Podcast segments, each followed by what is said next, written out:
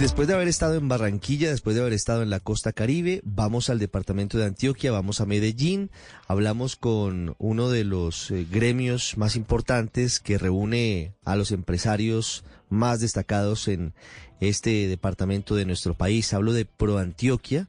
Su presidenta ejecutiva es Viviana Botero, está con nosotros hoy sábado en el radar. Doctora Botero, bienvenida, buenas tardes. Ricardo, buenas tardes para ti y para toda tu audiencia.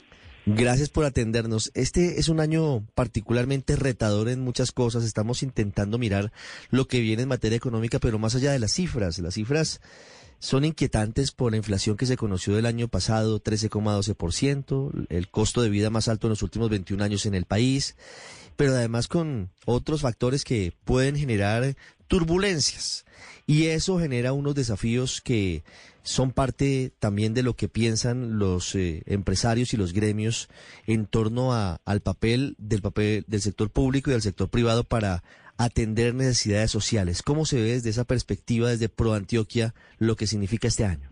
Ricardo, bueno, lo primero me gusta mucho el enfoque porque nosotros tenemos que ser capaces de traducir y entender que detrás de cada cifra hay personas, hay necesidades insatisfechas, detrás de cada cifra hay familias hay realidades. Entonces, es distinto hablar de esos, de esos temas en términos de cifras frías a uno entender que realmente esas cifras se traducen en, en niños con menores posibilidades, en familias, en adultos mayores desatendidos.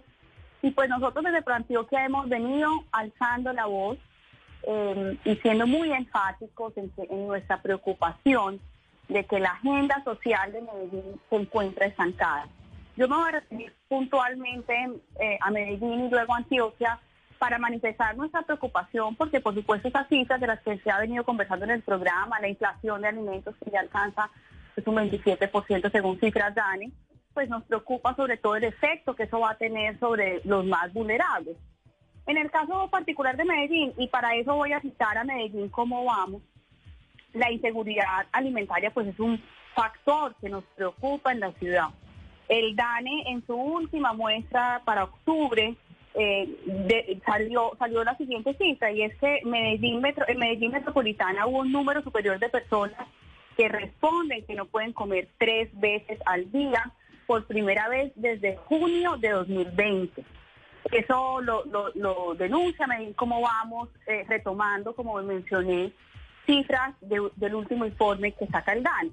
Y en el caso de Antioquia, los datos de pobreza pues son estremecedores. Para el 2021 son, son estremecedores y si bien sí hubo una reducción importante entre el 2000, digamos, entre las cifras de 2021 y las cifras de 2020, nuevamente, de acuerdo con el DANE, las personas que están en situación de pobreza y de pobreza extrema en Antioquia fue de 2 millones y de 503 mil respectivamente. Y eso significa, Ricardo, y nos gusta decirlo así de claro, y es que quienes clasifican como pobres sobreviven con 12 mil pesos al día. Y quienes están en situación de pobreza extrema, o sea, esas 503 mil personas, sobreviven con un ingreso diario inferior a 5 mil pesos por persona. Eso significa que con una inflación de alrededor del 27% en muchos hogares se come menos o por lo menos las familias tendrán que elegir quién come y quién no come.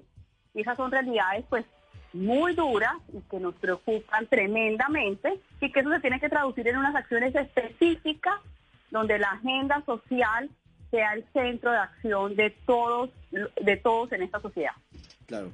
¿Y cómo hacerlo? ¿Cómo avanzar en esa posibilidad para disminuir la brecha que hay y para permitir que menos personas crucen esa línea de pobreza cuando se tiene una perspectiva que no es la mejor, sobre todo frente a la inflación y los costos de los alimentos. ¿Qué se puede hacer para disminuir esas cifras que son dramáticas sobre personas que son pobres, digámoslo, económicamente en Medellín, en Antioquia?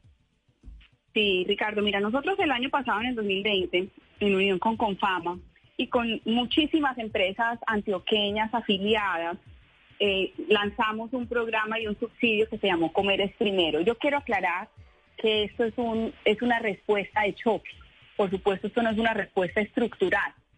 Eh, pero ante la situación que estábamos viviendo, lo que hicimos fue reconocer eh, el alza del valor de los alimentos debido a la, a la inflación y se reconoció vía un subsidio a las familias eh, ese mayor precio de los alimentos. Con eso logramos impactar 30 mil familias.